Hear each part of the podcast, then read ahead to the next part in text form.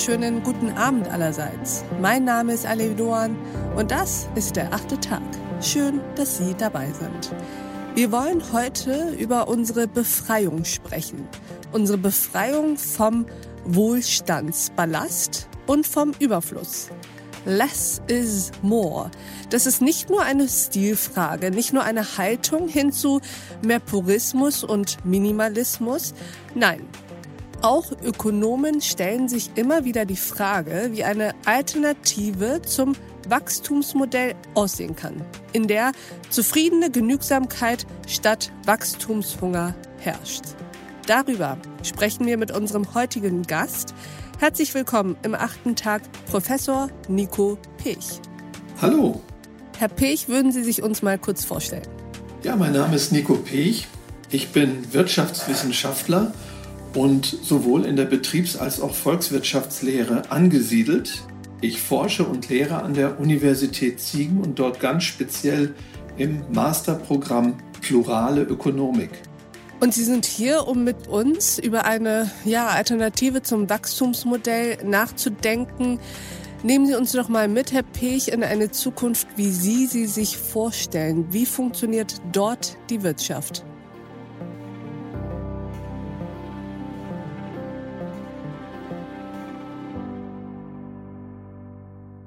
Zunächst einmal ist es so, dass wir unsere industrialisierte Wirtschaft kleiner werden lassen müssen, weil sonst keine Möglichkeit mehr besteht, ökologisch auf diesem Planeten zu überleben. Wir haben viele Versuche unternommen, mit technischen Innovationen das ökologische Problem zu lösen, aber diese Versuche sind nicht nur gescheitert, sie waren teilweise auch kontraproduktiv. Eine Wirtschaft ohne Wachstum, die also kleiner ist, gemessen an den industriellen Kapazitäten, aber mehr noch gemessen an einem verringerten Verkehrsaufkommen, wirft zwei Probleme auf, die dann zu lösen wären. Erstens, wie lässt sich soziale Gerechtigkeit herstellen angesichts des Verlustes an Arbeitsplätzen, wenn die Wirtschaft kleiner wird? Und zweitens, wie können sich die Menschen hinreichend auch nach modernen Maßstäben mit Gütern versorgen? Das erste Problem lässt sich vergleichsweise einfach lösen, nämlich durch eine gerechtere Umverteilung der nach einem Schrumpfungsprozess noch verfügbaren monetär entgoldenen Arbeitszeit. Das stelle ich mir so vor, dass in der Zukunft die Menschen zumindest im Lebenszeitdurchschnitt pro Woche nicht mehr als 20 Stunden arbeiten. Ich will mich aber nicht auf eine Stunde festlegen. Vielleicht sind es auch 22 oder 18 Stunden. Und das zweite Problem äh, besteht ja dann darin, dass wir weniger Geld verdienen oder zur Verfügung haben, wenn wir nur noch durchschnittlich 20 Stunden pro Woche arbeiten. Dann müssen wir also Taktiken entwickeln, die uns dazu verhelfen, ergänzend, wohlgemerkt nur ergänzend oder parallel zu dieser 20-Stunden-Woche eigene Leistungen beizutragen zu der hinreichenden Versorgung mit Gütern. Das können wir als Selbstversorgung oder Subsistenz bezeichnen. Und das Interessante ist, dass diese Subsistenzleistungen sehr modern sein können. Viele Menschen assoziieren mit Selbstversorgung etwas Mittelalterliches, aber wenn ich beispielsweise in einer Stadt wie Oldenburg, in der ich nun lebe, ein Ressourcenzentrum habe mit vielen Arbeitsplätzen, an denen ich als Verbraucherin oder Verbraucher eigenständig Dinge reparieren kann oder sogar Dinge selbst produzieren kann oder wo ich lernen kann, äh, gemeinsam mit anderen äh, Dinge auch zu nutzen, also dann sind das ja gerade moderne Praktiken. Ein Notebook zum Beispiel zu reparieren, damit die Nutzungsdauer verdoppelt wird, ist ja ganz und gar nicht mittelalterlich, sondern absolut ähm, zeitgenössisch, könnte man fast sagen. Das heißt also, parallel zu den 20 Stunden nehme ich meine freigestellten 20 Stunden, um in Werkstätten, in Manufakturen oder vor allem Reparatureinrichtungen tätig zu sein, immer gemeinsam mit anderen und auch arbeitsteilig. Wenn ich gut darin bin, Fahrräder und Notebooks zu reparieren, gibt es andere, die das nicht so gut können. Äh, denen helfe ich dann mit meinen Reparaturkompetenzen und die sind dann vielleicht zuständig dafür, meine Textilien und Möbel zu pflegen. Dann gibt es wiederum andere, die sind gut darin, im Garten oder auf Streuobstwiesen oder in der solidarischen Landwirtschaft äh, zur ökologischen Nahrungsversorgung beizutragen. Mit denen kann ich mich dann auch austauschen. Dann gibt es Leute, die können nichts. Die können weder was produzieren noch reparieren, aber die können vielleicht einen Auto, ein Rasenmäher oder eine Waschmaschine zur Verfügung stellen. Wenn ich also keine eigene Waschmaschine mehr bezahlen muss, weil ein Nachbar mir die anbietet, ist das eine ganz tolle Leistung, weil mich das total finanziell hm, entlastet. Und als Gegenleistung dafür helfe ich diesem Nachbarn mit der Waschmaschine Geld äh, im Computerbereich zu sparen, weil ich ihm oder ihr den Computer repariere. Das heißt also Dinge reparieren, Dinge gemeinschaftlich nutzen und Dinge selbst produzieren. Das sind die drei Trumpfkarten der modernen Selbstversorgung im 21. Jahrhundert. Und das alleine wird uns ja nicht retten, sondern das ist praktisch nur eine zusätzliche Option, äh, wenn wir ohnehin auch noch etwas Geld verdienen in einer 20-Stunden-Woche. Und diese Möglichkeiten sind es, die am Ende uns retten. Und zwar nicht nur ökologisch, sondern auch vor dem Hintergrund heraufziehender oder längst begonnener Krisen. Die Corona-Pandemie, die ja nicht nur ein medizinisches, sondern auch ein ökonomisches Problem ist, wird nicht die letzte Krise bleiben. Weil wir aus den letzten Krisen praktisch nichts gelernt haben, gilt leider das Motto, wer nicht hören will, muss fühlen. Das heißt, es werden weitere Krisen auf uns zukommen. Jetzt äh, rasen wir gerade mit Karacho auf eine Krise der Ressourcenverknappung zu. Nicht? Das hören wir überall. Nicht nur Holz ist knapp geworden, sondern auch viele andere Vorprodukte. Das heißt, ein neues Zeitalter der Knappheit wird sowieso heraufziehen, wenn wir dann noch über den Klimawandel, die, ja, die Biodiversität, die immer weniger wird, nachdenken, über Elektro- und Plastikmüll beziehungsweise Schrottlawinen und dergleichen mehr, dann stellt sich auch nicht mehr die Frage, ob wir wohl nach dem Schema einer Postwachstumsökonomie leben wollen, sondern wir werden, wie es so schön heißt, by Design or by Disaster gar keine andere Wahl haben, als uns quantitativ anzupassen, das heißt genügsamere Versorgungsstrategien anzupeilen und vor allem selbsttätig zu sein in der Versorgung, statt einfach nur äh, wie eine Marionette an den Fäden der globalen Konsumversorgung zu baumeln.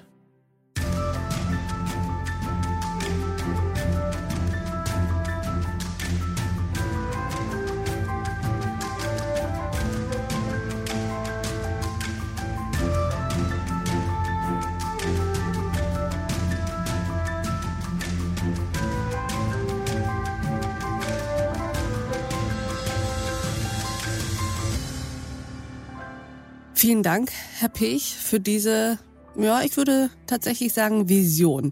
Lassen Sie uns mal das alles konkret machen. Zum Beispiel dachte ich mir jetzt, während Sie erzählten, an meinem Fall, wo es jetzt um die Selbstversorgung geht. Ich bin so ein klassischer Fall von kann eigentlich gar nichts so richtig gut. Also ich bin Journalistin, ich kann mich schnell in Themen einarbeiten und auch relativ tief das in relativ kurzer Zeit tun. Ich kann gut Gespräche führen, vielleicht hier und da mal was moderieren.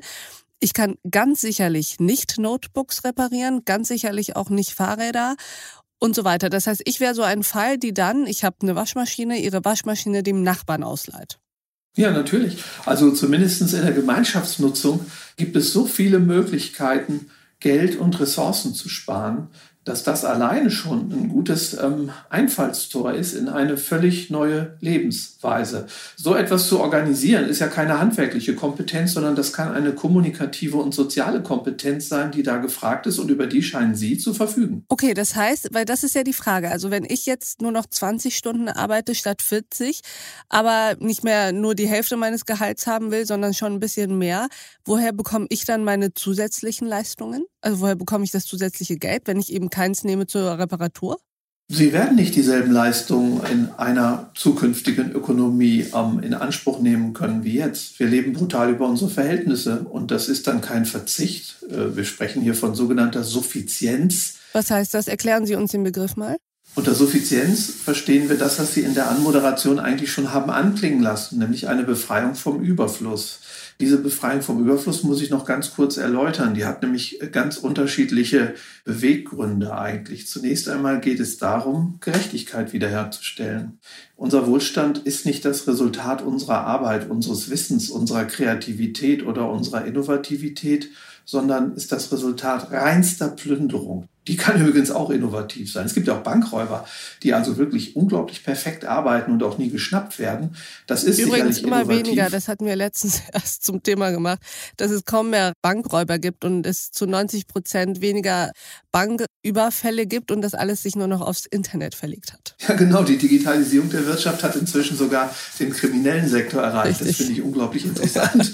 Na, jedenfalls ist es ganz einfach so, dass wir sowohl ökologisch als auch psychologisch über unsere Verhältnisse leben. Aber lassen Sie mich noch mal bei der ersten Dimension, bei der Ökologie bleiben. Also unser Wohlstand verdankt sich der Mechanisierung, der Maschinisierung, der Elektrifizierung, der Automatisierung und der Digitalisierung. Mhm. Also wir haben unsere Kreativität tatsächlich immer weiterentwickelt durch Bildung, aber diese Kreativität richtet sich eben darauf, Maschinen und äh, maschinisierte Prozesse zu designen, die uns dazu verhelfen, diese blaue Zitrone, die wir Erde nennen, nur noch besser auszupressen.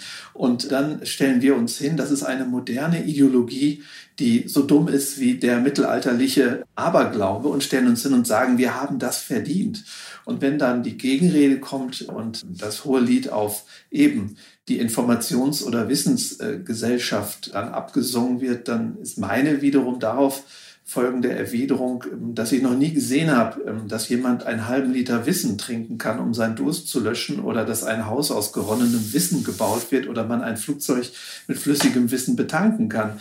Die Wissensleistung unserer Gesellschaft sind einfach gar nichts. Sie kann sie nicht essen und man kann auch nicht drin wohnen. Das heißt also, alles ist letzten Endes Physik was also unseren Wohlstand ausmacht. Aber unsere physikalische Leistung als Menschen ist nur ein Bruchteil davon. Und die Differenz zwischen diesen beiden physikalischen Größen ist ökologische Plünderung. Kurz und gut, es ist kein Verzicht und auch keine Wegnahme eines Besitzstandes, sondern die Rückgabe einer Beute und die Wiederherstellung von Gerechtigkeit. Aber warum ist das Aber, kein Verzicht? Das müssen Sie mir jetzt erklären. Nochmal, wie kann jemand etwas auf etwas verzichten, was ihm oder ihr auf Basis plünderungsfreier Arbeit nie zugestanden haben kann. Also ich meine, wenn ein Bankräuber auf frischer Tat ertappt wird, um diese Metapher noch mal ganz kurz mm. zu bemühen, mm. und der Schutzmann nimmt ihm jetzt 500.000 Euro ab und der Bankräuber bricht in Tränen aus und sagt, man betrügt mich hier um den Lohn meiner Arbeit, dann würden alle lachen im Publikum, wenn man das auf einer Bühne aufführen würde. Mm. Fakt ist, dass unsere Wirtschaft genau so funktioniert. Nur ist das keine Bank, die wir ausrauben, sondern es ist die Ökosphäre. Und zwar sowohl in Bezug auf die Quellenfunktion, was das Extrahieren von Ressourcen anbelangt, ja, derer wir uns bemächtigen, mit praktisch irreversiblen Schäden, als auch was die sogenannte Senkenfunktion anbelangt, nämlich das Ausstoßen von Emissionen, Abwässern, Flächenversiegelung und natürlich auch Siedlungsabfall. Ich denke wir an die Elektroschrottkatastrophe in Afrika, die nichts anderes ist als das Resultat unserer Sucht nach immer neueren und innovativeren digitalen Endgeräten. Ich möchte aber noch ein anderes Argument gerne ins Feld führen, was dafür spricht, dass hier nicht von Verzicht die Rede sein kann, wenn wir Reduktions- bzw. Suffizienzstrategien in Anschlag bringen.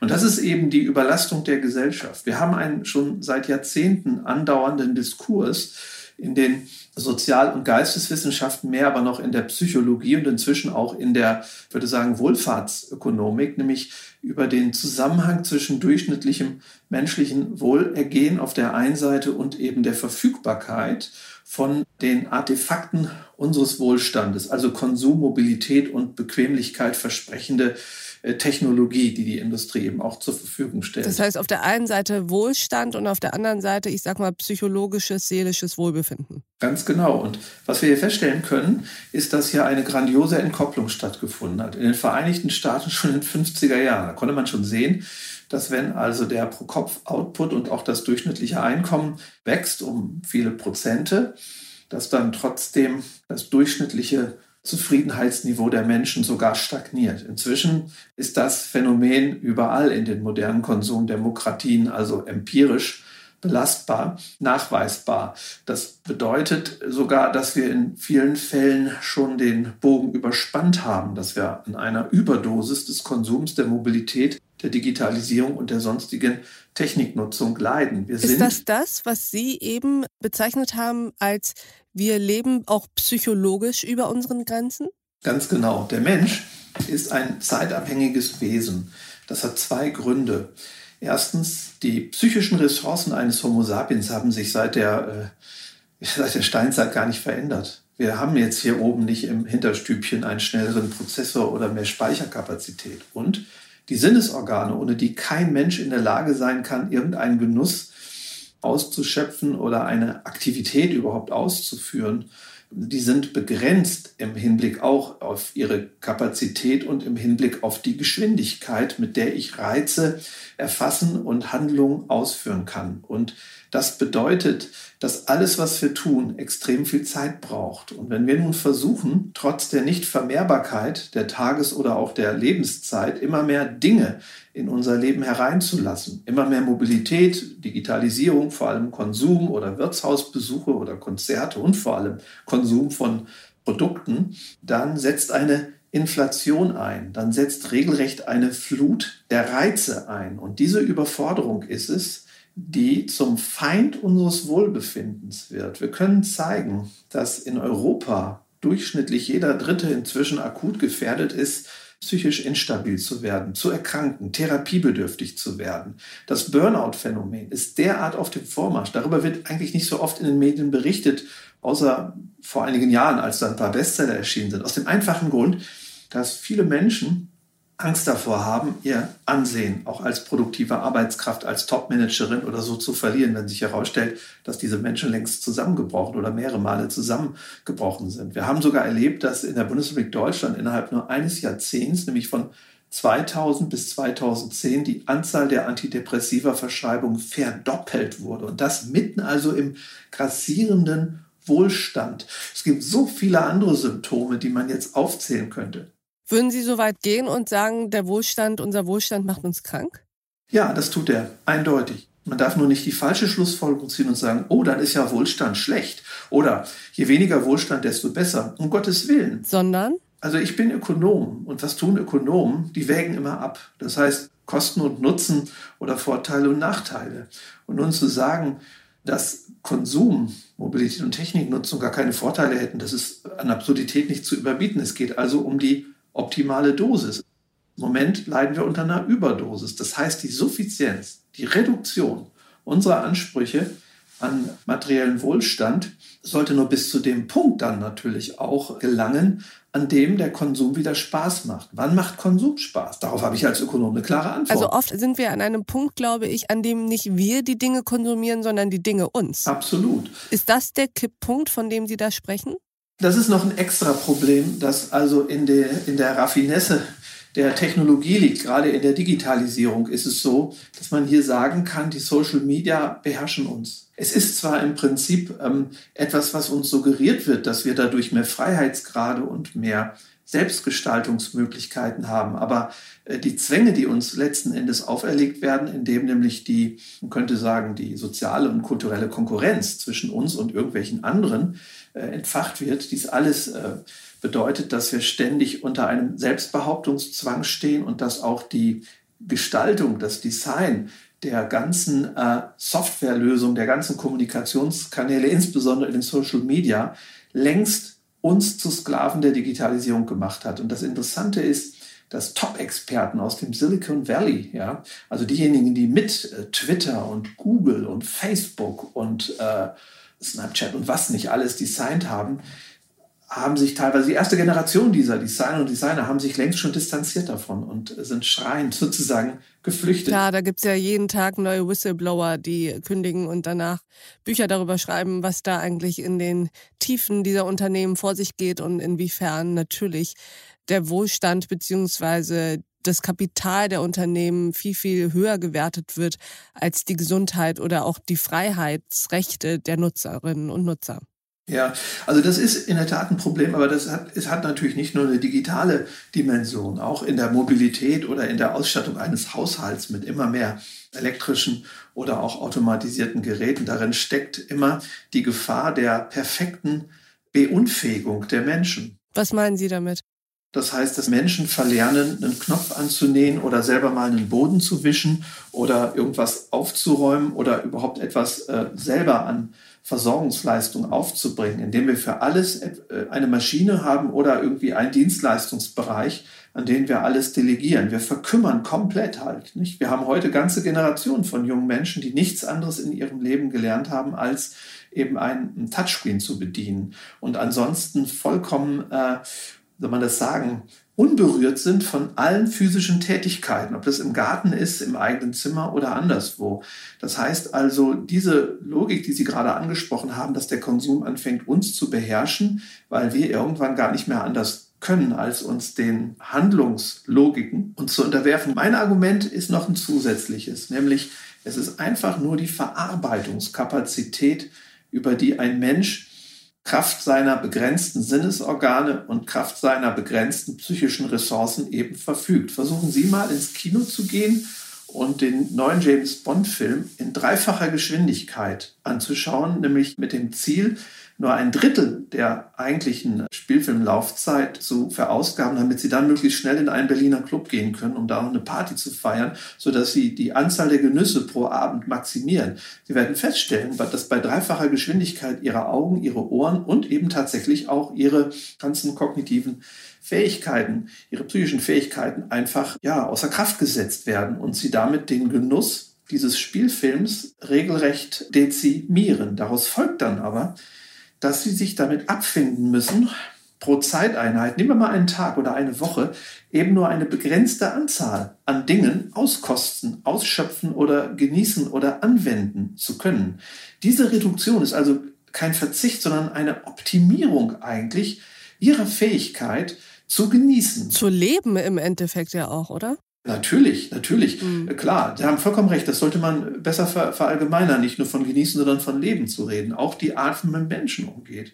Menschen nicht mehr zuzuhören, weil man es eilig hat, weil man danach schon wieder mit einem anderen Menschen digital kommunizieren will, heißt soziale Beziehungen zu entwerten und sie auch zum eigenen Vorteil gar nicht mehr nutzen zu können. Das meine ich nicht im egoistischen Sinne, sondern auch um wirklich feste Bindungen zu haben. Die Flüchtigkeit, der Stress, die Zeitknappheit, das sind die Wegbegleiter einer Überflussgesellschaft und sie tun uns nicht gut. Und ich kann auch nur an meine eigene Zunft, also die Ökonominnen und Ökonomen appellieren, doch endlich mal die Frage zu stellen, was war eigentlich noch das Ziel dessen, was wir unter Wirtschaft verstehen? Doch bestimmt nicht die Menschen unglücklicher zu machen oder sie einer Reizüberflutung auszusetzen, die sie letzten Endes drangsaliert. Und das heißt, man könnte auch sagen, reduce to the max. Sie haben heute so schön gesagt, weniger kann mehr sein. Aber reduce to the max verstehen Ökonomen noch besser, nicht? Also jeder Ökonom weiß, also wenn ich eine Aktivität starte, die sehr vorteilhaft ist und bestimmte Kosten verursacht und ich dehne diese äh, Aktivität aus und irgendwann steigen die Kosten überproportional oder die Nachteile, wenn wir das verallgemeinerte sagen wollen und irgendwann übertreffen die Nachteile die Vorteile. Würde jeder Ökonom, jeder klassische Ökonom sagen, halt, halt, bis hierher und nicht weiter, weil hier ist irgendwo das mhm. Maximum. Und wir haben eben dieses Maximum an Genuss längst verloren. Aber jetzt müssen wir vorsichtig sein. Und wir dürfen das nicht verallgemeinern, indem wir dann dem globalen Süden oder besser gesagt den dort lebenden Menschen sagen, hey, ist alles super, ne? dass ihr so wenig Wohlstand habt, das ist ökologisch toll und es ist äh, eben auch äh, etwas, was verhindert, dass ihr psychologisch über eure Verhältnisse lebt. Dort ist es anders. Dort ist ein Mangel ja, an materieller Versorgung. Und was ich noch äh, hinzufügen möchte, natürlich gibt es auch in Deutschland vielleicht fünf bis sieben Prozent an Menschen, die so schlecht ausgestattet sind, materiell. Das sind dann Langzeitarbeitslose, das sind oft Menschen, die man als Hartz-IV-Klienten und so weiter bezeichnet. Für die gilt das alles nicht, hm, was ich, ich hier gesagt schon. habe. Mhm. Aber die machen ja auch nicht das Hauptproblem aus, wenn wir über eine nachhaltige Entwicklung reden, die wir im Moment ja leider noch nicht haben. Aber was entgegnen Sie denn dann Menschen, die sagen, naja, wir leben in einem freien Land. Wenn du weniger konsumieren möchtest, dann tu es bitte. Wenn du mehr Zeit brauchst, um den James Bond zu gucken, dann geh danach eben nicht noch in den Club.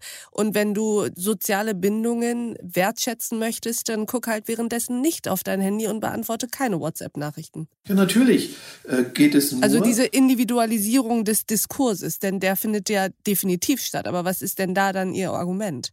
Also zunächst mal, ich habe ja, als ich jetzt gerade auf die ähm, psychischen Wachstumsgrenzen, äh, vor denen wir stehen, hingewiesen habe, da habe ich eigentlich letzten Endes ähm, ein Hilfsargument herangezogen, nämlich, dass das, was wir tun müssen, um unserer ökologischen Verantwortung nachzukommen, also um überhaupt wieder überlebensfähig zu werden, dass das einen Nebeneffekt hat, der sehr positiv ist. Und das ist natürlich eine Brücke, die damit gebaut wird, die es uns leichter werden lässt, die ohnehin unvermeidbare Reduktionsleistung ähm, zu schultern. Aber das Hauptproblem ist ein Verantwortungsproblem. Ich würde niemals sagen, Eine nachhaltige Entwicklung kann nur darauf beruhen, eine Art Lustprinzip anzuwenden und quasi die nachhaltige Entwicklung unter den Vorbehalt zu stellen, dass alle einsehen, dass es ihnen gut tut. Also die äh, Beanspruchung materiellen Wohlstandes irgendwie zu regulieren und im Zweifelsfall eben auch reduktiv anzupassen. Das Hauptargument ist eines, das ich also ableite, etwa aus dem kategorischen Imperativ von Immanuel Kant oder aus dem das ist dann eine Weiterentwicklung dieses Imperativs aus dem Prinzip mhm. Verantwortung von Hans Jonas.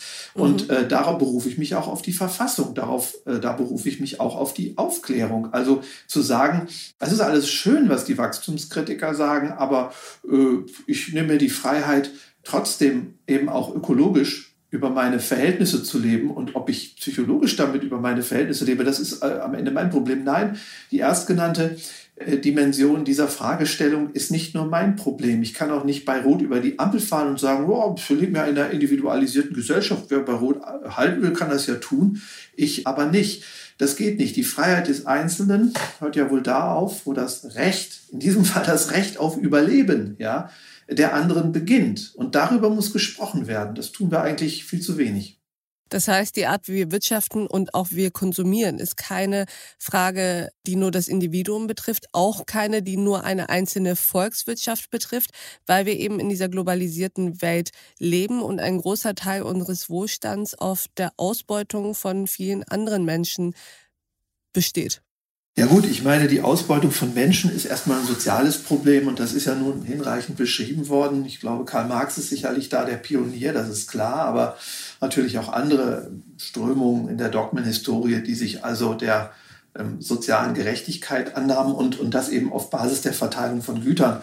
Was ich anspreche, das ist also noch etwas äh, tiefgreifender, weil es eben auch die zukünftigen Generationen mit einbezieht, ja. Und auch. Das heißt, es geht Ihnen auch um die planetaren Ressourcen im Endeffekt. Ja, natürlich. Ich meine, mhm. die größte soziale Verwerfung, die ich mir vorstellen kann, besteht nicht darin, ungerechte Löhne zu bezahlen oder, oder, oder den, den äh, pauperisierten Arbeitnehmer um seinen äh, Mehrwert oder zu betrügen, äh, sondern äh, eine ganze menschliche Zivilisation aufs Spiel zu setzen. Ich meine, äh, wenn wir dieses Problem nicht lösen, dann ist die sozial gerechte Verteilung aller anderen Güter Makulatur, hat überhaupt gar keine Basis. Ja.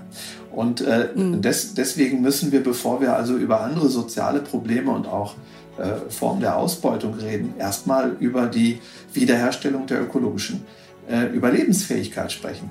Mhm.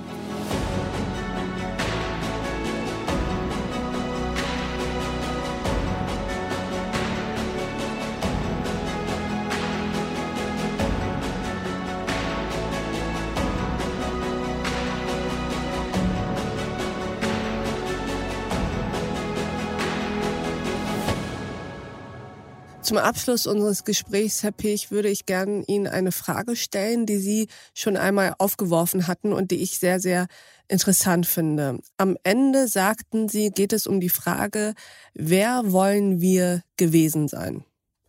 Wer, Herr Pech, wollen Sie denn eigentlich gewesen sein? Wissen Sie, ich bin ja nun schon 60, aber äh, ich glaube, sagen zu dürfen, dass ich dem Tod noch nicht sehr nahe bin. Es gibt diesen Grabstein von Willy Brandt und glauben Sie mhm. mir, das ist nicht meine Partei, der Willy Brandt angehörte, aber dieser Grabspruch von ihm, man hat sich bemüht, Punkt. Der hat mir imponiert. Willy Brandt hat mir sowieso in vielen Belangen, nicht in allen imponiert. Äh, ich bin ein kleiner Ökonom, der sich bemüht, Beiträge zu leisten, um ein Menschheitsproblem zu lösen. Und das tue ich sowohl als Wissenschaftler auf der Ebene der Lehre, der Forschung, vor allem der Publizistik und auch natürlich des Medieneinsatzes. Aber ich tue es auch privat als Aktivist, indem ich alles, was ich an Zeit und sonstigen Ressourcen aufzubieten habe, als kleines äh, Würmchen, äh, indem ich das also in diese Projekte reinstecke. Und das Schöne ist, das macht mir Freude. Das ist keine Askese, sondern das ist sinnstiftend. Mein Leben hat dadurch einen Sinn. Und dem würde ich sagen, ist gar nicht mehr so viel hinzuzufügen. Und das Schöne ist nicht nur, dass es ihnen Freude macht, sondern auch, dass es, glaube ich, relativ wichtig ist, dass es Menschen wie sie gibt und dass wir uns entsprechend einsetzen für diese Gesellschaft, für diesen Planeten. Lieber Herr Pech, vielen Dank, dass Sie bei uns im achten Tag waren. Ich danke Ihnen für die Einladung. Und ich danke auch Ihnen, liebe Hörerinnen und Hörer, fürs Mithören und Mitdenken. Und ich würde mich freuen, wenn wir uns im nächsten achten Tag wieder begegnen. Bis dahin, auf sehr, sehr bald. Ihre Alef Doan.